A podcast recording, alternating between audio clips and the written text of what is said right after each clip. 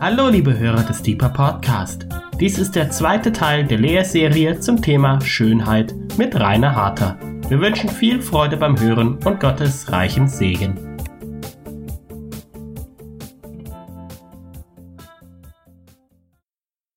Also ich freue mich sehr, dass ich über den zweiten Teil des Themas Schönheit heute Abend sprechen darf. Ein Schönheit, Schönheit ein Thema, das mich sehr, sehr viel beschäftigt hat in den letzten Wochen und Monaten, eigentlich schon darüber hinaus, aber intensiv jetzt in den letzten Wochen und Monaten. Wir sind im Teil zwei. Ich möchte keinen großen Rückblick bieten, weil wir heute Abend einiges anschauen wollen. Wir haben letztes Mal versucht, eine Begriffsdefinition zu finden, was ist Schönheit eigentlich und haben dabei festgestellt, dass Schönheit sowohl ein abstrakter, ein philosophischer, ein mathematischer, ein poetisch-emotionaler Begriff ist, der mit dem Vollkommenen verbunden wird. Wir haben uns gefragt, gibt es denn objektive Schönheit, Dinge oder Menschen oder etwas in der Natur, was wir alle schön finden. Ich habe euch den goldenen Schnitt vorgestellt, der eine große Rolle in der Malerei, Architektur, Fotografie, Informatik, der Akustik und der Biologie äh, spielt. Und ich habe ein paar Stimmen vorgelesen, die zum Thema Schönheit einiges aussagen. Zum Beispiel unseren lieben Johann Wolfgang von Goethe, der gesagt hat, Schönheit ist geheimnisvoll. Schönheit ist geheimnisvoll. Und eine weitere Stimme, Schönheit ist auch die Schönheit, die wir wahrnehmen können, ein Hinweis auf Gottes Schönheit. Nachdem wir letztes Mal, und jetzt brauche ich den Jürgen nochmal zum nochmal dunkel machen und dann wieder hell machen, denn dieses Mal, nachdem ich euch letztes Mal, danke Jürgen, nachdem ich euch letztes Mal Smetanas Moldau oder ein kleines Stück daraus vorgespielt habe, als Beispiel dafür, was ich und viele andere Menschen schön finden. Akustisch habe ich euch dieses Mal ähm, einen kleinen Clip zusammengebaut, der nicht nur akustisch, sondern eben auch optisch etwas von Schönheit zeigen soll. Ich glaube, er geht so ungefähr eine Minute. Jetzt können wir dunkler machen und dann geht es los.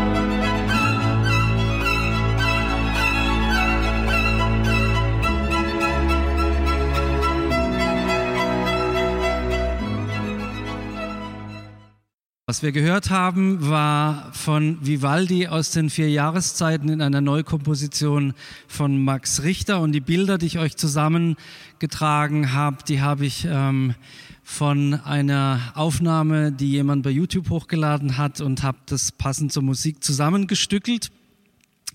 Und ich möchte mit dem Satz, den ich letztes Mal vorgelesen habe, einsteigen in den heutigen Abend. In der Schönheit, und vielleicht ging es euch gerade so, vernehmen wir Wahrheit über das Leben, erfahren diese aber nicht wissenschaftlich als Erklärung, sondern poetisch als Emotion oder als Gefühl. Heute Abend möchte ich einen Schwerpunkt darauf legen, was Schönheit mit uns macht. Schönheit hat eine Wirkkraft. Schönheit wirkt auf uns ein, über unsere Sinne, aber auch auf einer, ich will es mal Metaebene nennen, eine Ebene, die wir kaum fassen können, aber die dennoch real ist und die wir ähm, in uns spüren und über die wir Schönheit erfassen können. Schönheit wirkt auf uns hat eine Wirkkraft und zwar jede Art von Schönheit. Ich möchte ein paar nennen. Die innere Schönheit einer Person, die äußere Schönheit einer Person, die innere Schönheit des Erfahrens, also zum Beispiel von Liebe, das erfahren wir ja innerlich. Die Schönheit des Eindrucks, also eines auf uns wirkenden Eindrucks, mm, das Essen war richtig gut oder dieses Musikstück war so wunderschön. Und in all dem, ob Sonnenstrahlen, ein Bild oder Musik auf uns einwirken, ob wir eine Person sehen und ihre innere Schönheit wahrnehmen, es bleibt immer noch ein Restgeheimnis übrig. Wir können Schönheit nie genau definieren und sagen, das Musikstück ist aus dem und dem Grund so schön, weil und es zu 100 Prozent analysieren. Schönheit hat immer auch einen Rest von Geheimnisvollem. Ein Restgeheimnis bleibt. Früher wurde das verstanden. Menschen haben früher, die Menschen früher haben Mensch, äh, die Schönheit als eine geheimnisvolle und verführerische Kraft, die auf die Psyche einwirkt, verstanden. Wenn ich mich dem Schönen aussetze, passiert etwas mit mir. Das haben Sie verstanden. Heute wird der Begriff Schönheit Ihr müsst mal das Wort Schönheit googeln und ihr werdet bei, ich weiß nicht wie vielen hunderttausenden Seiten äh, landen, bei denen es um die schönsten Fingernägel, die schönsten Füße und was weiß ich alles geht. Schönheit ist reduziert worden in unserer Zeit auf primär das äußere Erscheinungsbild des Menschen. Man spürt der Kraft von Schönheit nicht mehr nach und es gibt in unserer Zeit sogar eine regelrechte Sättigung. Vielleicht hätten euch diese Bilder, die ich vorhin gezeigt habe, noch vor zehn Jahren die Kinnlade herunterklappen lassen. Aber unser Zugang zu äußerer Schönheit ist so selbstverständlich geworden, dass wir das Staunen verlernt haben, weil wir in einer Hochgeschwindigkeitswahrnehmungswelt leben. Es nimmt sich kaum noch jemand Zeit dafür, der Schönheit eines Anblicks, der Schönheit eines Menschen, der Schönheit eines Musikstücks wirklich nachzuspüren. Wir eilen vom einen Schönen zum nächsten und verpassen dabei das Schöne. Und dennoch ist das Schöne für uns sehr, sehr wichtig. Wir rennen dem Schönen nach. Wir denken, auch ich muss schön sein. Ich möchte jetzt niemand bloßstellen, aber wenn ich jetzt mal beispielsweise unsere weiblichen Zuhörer heute Abend bitten würde, zeigt doch mal eure Fingernägel, ich wette, dass mindestens 50 Prozent eurer Fingernägel lackiert sind. Macht das irgendeinen Sinn? Es ist einfach schön. Deswegen tut ihr das, weil ihr schön sein wollt. Jetzt fehlt mir irgendwie das männliche Pendant dazu. Vielleicht, nein, lackierte Fuß, Fußnägel haben wir nicht. Aber ihr wisst, glaube ich, was ich meine. Wir umgeben uns gerne mit Schönheit. Wir kleiden uns gerne schön. Wir umgeben uns gern mit Schönheit. Aber Schönheit ist nicht so oberflächlich wie nur das Äußere. Ich habe hier aufgeschrieben, Schönheit ist komplex. Und gerade weil sie eben nicht nur oberflächlich zu erfassen ist, sondern komplex ist, muss Schönheit regelrecht erobert werden. Ich möchte euch ein persönliches Beispiel geben. Wenn du mir eine Bachfuge vorstellst, vorspielst und mich bittest darin, innerhalb von drei Minuten Schönheit zu entdecken, dann entdecke ich auf den ersten Blick oder das erste Hinhören eine unglaubliche Komplexität, Komplexität, die ich kaum zu durchschauen vermag. Ich brauche eine Weile, um mich hinein zu hören, um die Schönheit dahinter, hinter den oberflächlich zuerst wahrnehmbaren Tönen ähm, zu entdecken. Genuss, der Grad des Genusses hängt vom Grad der Freude des Betrachters ab. Wie viel Freude hat der Betrachter an Auseinandersetzung? Lieben wir nur die einfachen Ufts, Ufts, Ufts, Ufts, Ufts Töne? Da brauchen wir nicht viel nachspüren, ja? Aber die komplexeren Kompositionen, die muss man sich erarbeiten, die Schönheit in der Auseinandersetzung damit finden. Und tatsächlich hängt der Genuss vom Grad der Bereitschaft und der Freude des Betrachters oder des Konsumenten an der, von der Schönheit oder an der Schönheit ab.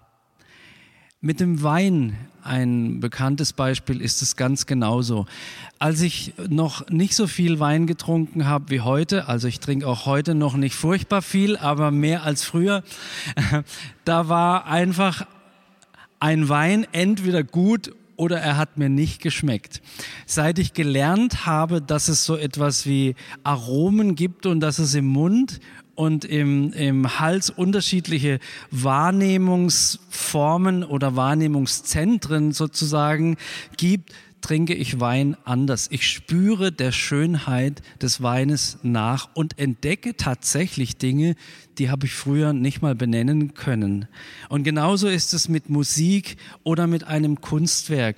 Vor manchem Kunstwerk stehen wir und die erste Reaktion ist, ist das Kunst oder kann das weg? Und erst dann, wenn man sich beispielsweise mit dem Künstler auseinandersetzt und seinen Gedanken und seiner Herangehensweise, bekommt man einen Zugang. Ob man die Sache dann schön findet oder nicht, ist nochmal eine, ein anderer Punkt. Reflektiert zu genießen heißt, dem Aroma im Wein nachzuspüren, der Genialität von Bachs Fugen nachzuhören, unreflektierte Wahrnehmung von Schönheit gibt es aber auch. Und das ist auch in Ordnung. Niemand steht am Strand, ich habe ihn letztes, letzte Woche schon erwähnt, und denkt beim Sonnenuntergang an die hochkomplexen physischen, physikalischen und chemischen Prozesse, die jetzt da gerade sich vor unseren Augen abspielen. Wir stehen da und glotzen und finden es einfach schön. Wir reflektieren nicht groß, aber wir spüren etwas von dem Geheimnis dessen, was da vor unseren Augen passiert. Also Schönheit oder die Erfahrung von Schönheit kann tatsächlich gesteigert werden. Und das heißt, sich zu gönnen, zu tun, was wir nächste Woche im Gebetshaus tun. Wir fahren eine Woche alles herunter. Die Woche heißt Slow Down. Wir wollen langsamer werden, weniger arbeiten, genauer hinhören, aufschauen, aufatmen, aufhören, um mehr von Gottes Schönheit zu entdecken. Schönheit wird größer, wenn sie genossen wird. Wird der Konsum übermäßig gesteigert, stumpft der Betrachter ab. Denkt mal an die Essgeschwindigkeit. Du kannst stopfen oder du kannst dasselbe Essen genießen und es schmeckt tatsächlich anders, wenn man das tut. Schönheit ist eine Herausforderung, die uns gestellt wird, denn Schönheit will erlebt und entdeckt werden. Schönheit ruft uns, Dinge zu betrachten. Meine Frau ist gerade für eine Woche unterwegs und ähm, so war es mein Job, die Hausarbeit zu machen. Dazu hat gehört Blumen gießen. Und wir haben verschiedene Orchideen zu Hause, die blühen zum Teil jetzt gerade. Und frage, wann sind wir zuletzt vor einer Orchideenblüte stehen geblieben und haben uns all diese feinen Linien, dieses ziselierte Kunstwerk angesehen? Wir gießen eben schnell. und wir haben Orchideen, aber wir kennen nicht die Kunst, die der Schöpfer in diese Pflanzen hinein projiziert hat. Schönheit will erlebt werden. Ein interessanter Aspekt des, der Wirkkraft von Schönheit ist, dass Schönheit uns absorbieren kann. Man macht kaum ein blöderes Gesicht, als wenn man gebannt vor Schönheit steht. Man versinkt in Schönheit, man glotzt. Die ästhetische Erfahrung ähnelt dem sogenannten, vielleicht hat es der eine oder andere von euch schon gehört, Flow-Konzept von einem Wissenschaftler definiert, dessen Namen ich euch beim besten Willen nicht vorlesen kann. Wer ihn wissen will, ich schicke ihn euch per E-Mail. Ich kann mir nur die Zunge abbrechen. Jedenfalls beschreibt er das Flow-Konzept, das er überträgt auf die Erfahrung von Schönheit folgendermaßen. In diesem Zustand sind die Menschen intensiv in das eingetaucht, was sie tun, und sie sind stark in den Prozess der Aktivität involviert. Während der ästhetischen Erfahrung, also der Konfrontation dem Konsum mit und von Schönheit sind Personen stark auf ein bestimmtes Objekt fokussiert und von diesem fasziniert. Zum Beispiel kann Absorption auftreten, wenn eine Person Filme ansieht, Romane liest oder Musik hört. Man taucht in den Genuss voll ein.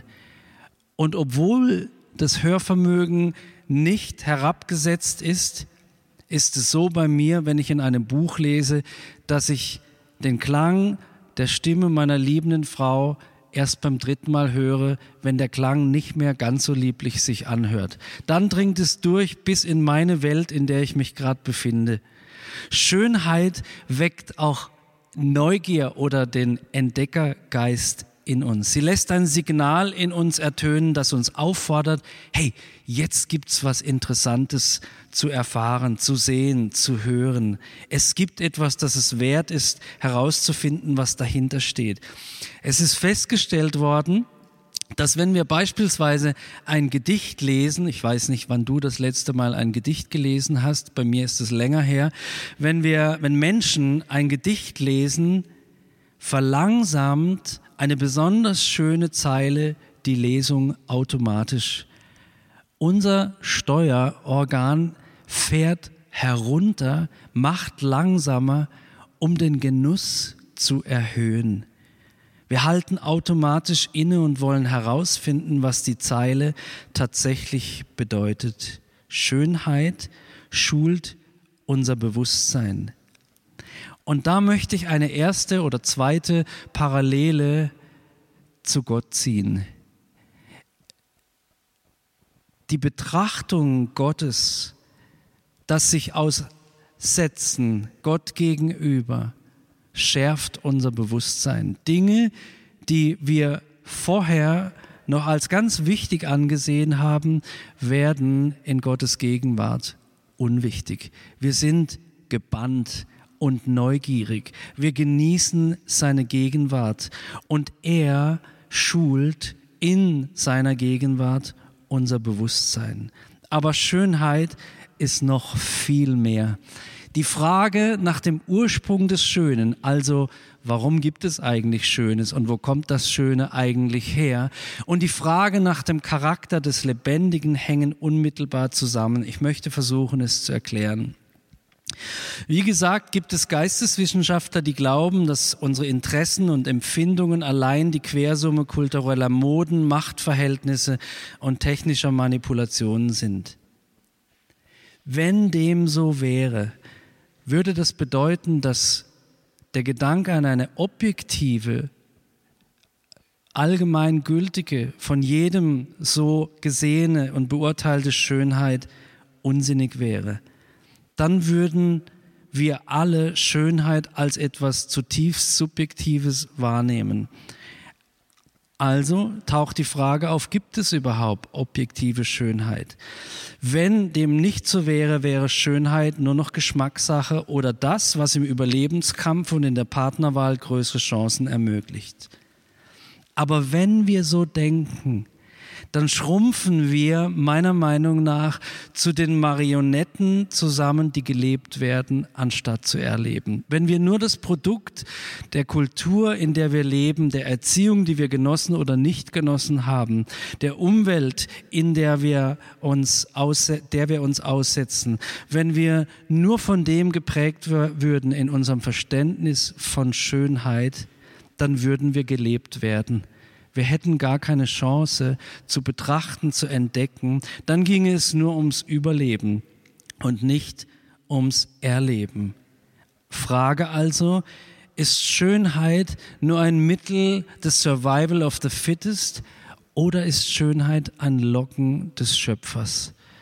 Ist Schönheit nur ein Mittel dafür, erfolgreicher zu sein, einen schöneren Partner zu finden, mehr Ansehen zu gewinnen oder ist dahinter mehr? Ich glaube, etwas ist nicht nur dann schön, wenn es Vorteile gibt.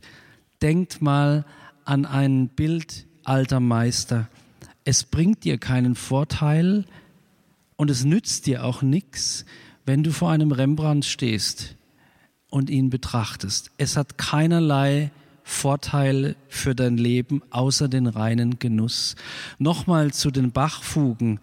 Es hat keinen evolutionären Nutzen für dich, wenn du Bachfugen genießen kannst. Schönheit ist, so verstehe ich die Bibel und so verstehe ich das Leben, ein Wink des Schöpfers, ein Locken des Schöpfers hin zu ihm selbst, der, ich habe es letztes Mal angedeutet, wie Thomas von Aquin behauptet, die Schönheit in Person ist. Es ist richtig, dass der Mensch sterblich ist und Überlebensstrategien braucht und dass Schönheit Vorteile bringt. Aber es ist richtiger, was der Prophet Jesaja gesagt hat. Und diese Worte, die Jesus Christus zitiert hat, die haben wir vielleicht noch nie in diesem Kontext gelesen. Ich möchte sie gerne zitieren. Stehen in Lukas 4, Vers 18 und 19. Jesus sagt von sich, der Geist des Herrn, Herrn, ist auf mir, denn der Herr hat mich gesandt.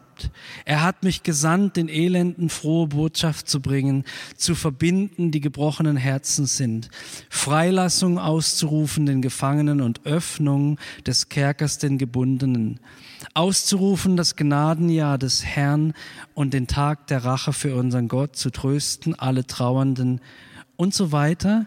Und auf dieses und so weiter kommt es jetzt an. Gott spricht durch seinen Propheten und dann durch seinen Sohn über Erlösung. Und wisst ihr, wie die Worte weitergehen in Propheten Jesaja? Jesaja sagt,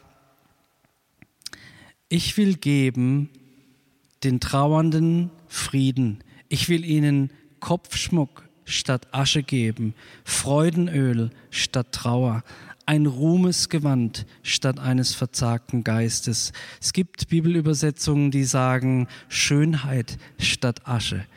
Gott bringt mit der Erlösung Schönheit in unser Leben. Erlösung ist der Akt, an dem die ultimative Schönheit in unser Leben kommen kann.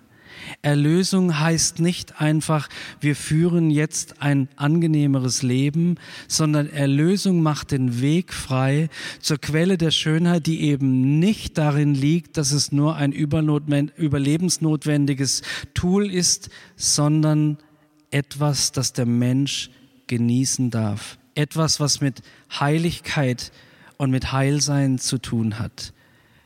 Kopfschmuck, statt Asche, Freudenöl statt Trauer, ein Ruhmesgewand statt eines verzagten Geistes. Gott schenkt uns Schönheit. Gott schenkt uns mit der Erlösung die Fähigkeit, und ich weiß, dass das in christlichen Kreisen nicht so sehr oft zu hören ist, Gott schenkt uns die Fähigkeit zu genießen, weil Gott selbst genießen kann. Gott liebt Gott. Gott genießt Gott. Gott liebt es, mit dir und mir zusammen zu sein.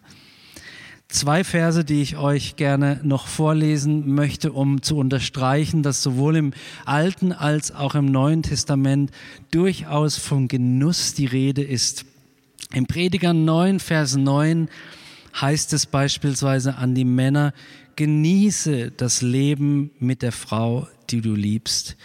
Oder 1. Timotheus 6, Vers 17, und damit möchte ich unterstreichen, was ich vorhin gesagt habe. Erlösung bringt uns die Fähigkeit, in die Realität von Schönheit einzutreten und sie genießen zu können. Gott ist es, der uns mit allem reich beschenkt, damit wir es genießen können.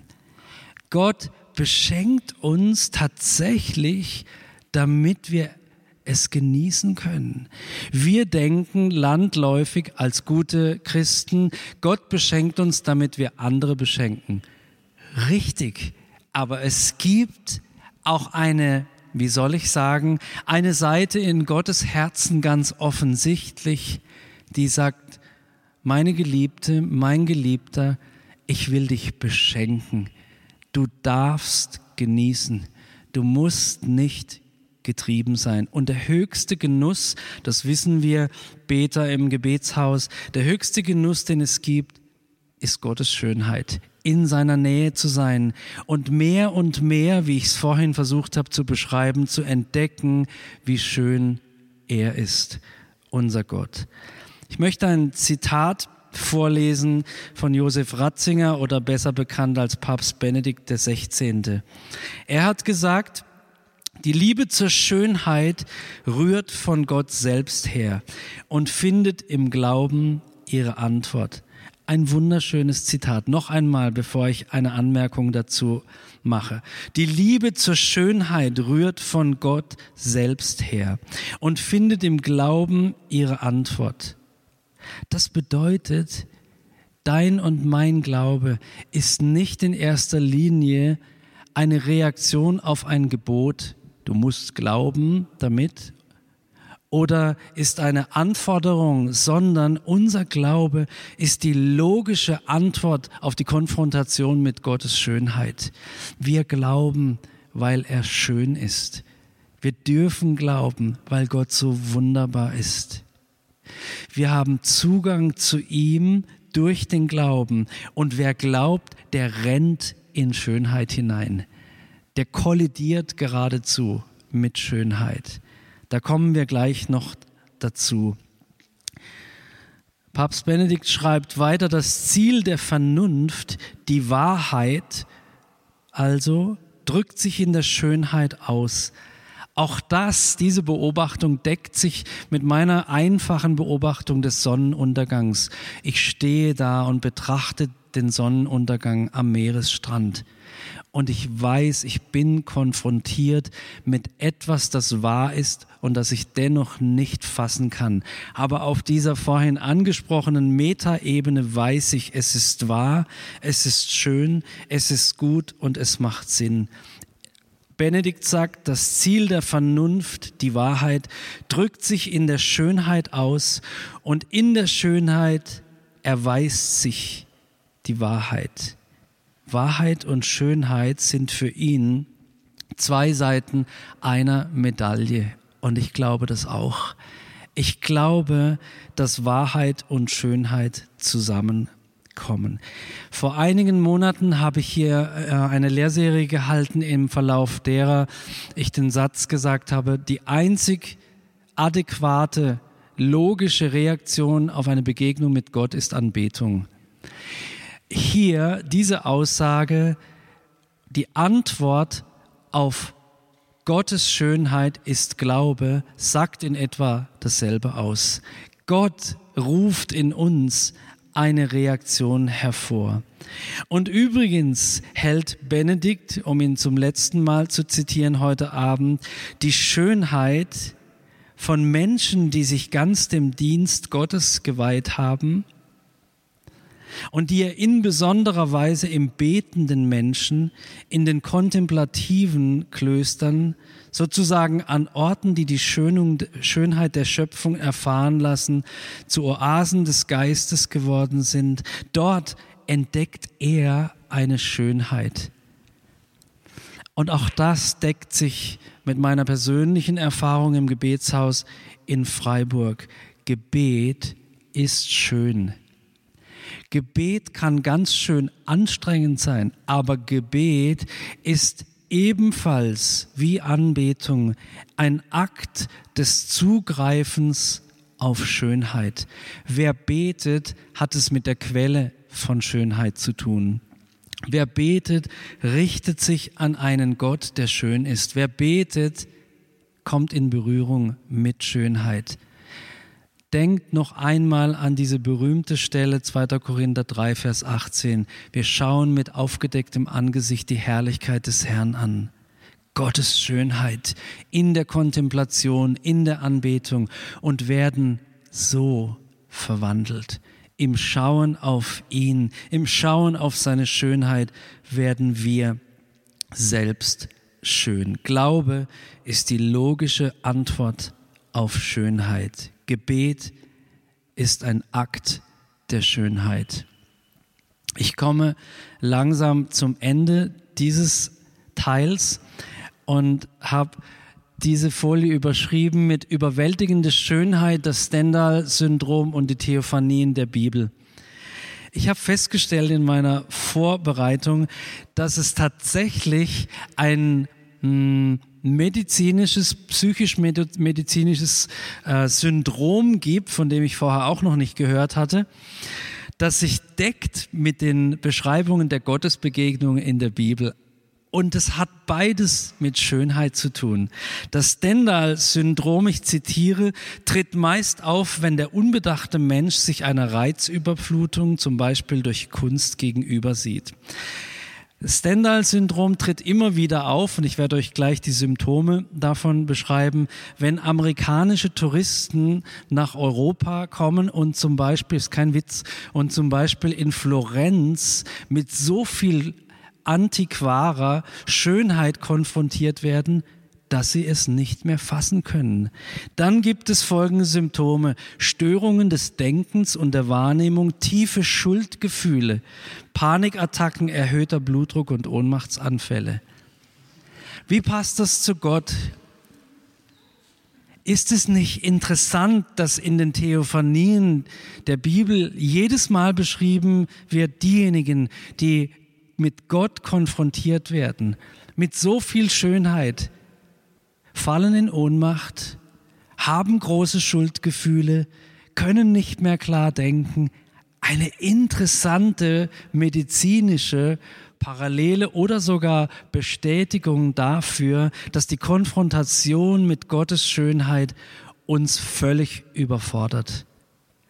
Gott löst in uns etwas aus, weil Schönheit etwas in uns auslöst. Als ich die Beispiele der Stendhal-Syndrom-Mieten, nenne ich sie jetzt mal, äh, gelesen habe, dachte ich, ja, sowas kommt dem Bibelleser bekannt vor.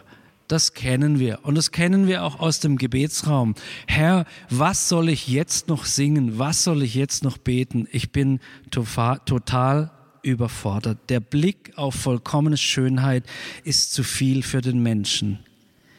Aber einmal werden wir die vollkommene Schönheit sehen können. Ich bin gespannt, wie das sein wird. Ich bin so gespannt, wie das sein wird, wenn wir Gottes Schönheit sehen werden. Ich möchte schließen mit den Worten berühmter Denker, die eine Auswirkung der Betrachtung von Schönheit, des Konsums von Schönheit beschrieben haben, die den Weltfrieden betrifft. Wenn die Menschen, sagen die Peanuts, alle jede Nacht den Sternenhimmel betrachten würden, sähe die Welt anders aus. Wenn die Menschen doch nur sich mehr Zeit nehmen würden, um Schönheit zu konsumieren. Vielleicht, möchte ich anfügen, würden sie die Schönheit im anderen eher entdecken, als ihn abzuwerten, über ihn hinwegzugehen und ihn auf der Seite liegen zu lassen. Vater, ich danke dir, dass du in deiner Schönheit uns durch die Erlösung einen Weg geöffnet hast, durch Gebet, durch Anbetung in Schönheit hineinzutreten. Was für ein Gott bist du. Danke, Herr, dass Schönheit nicht nur ein Mittel zum Zweck ist, ich mache mich schön, damit andere mich schön finden, sondern dass Schönheit ein Geschenk ist, um unser Leben reich zu machen. Danke, dass du uns reich beschenkst mit allem, damit wir es genießen dürfen. Amen.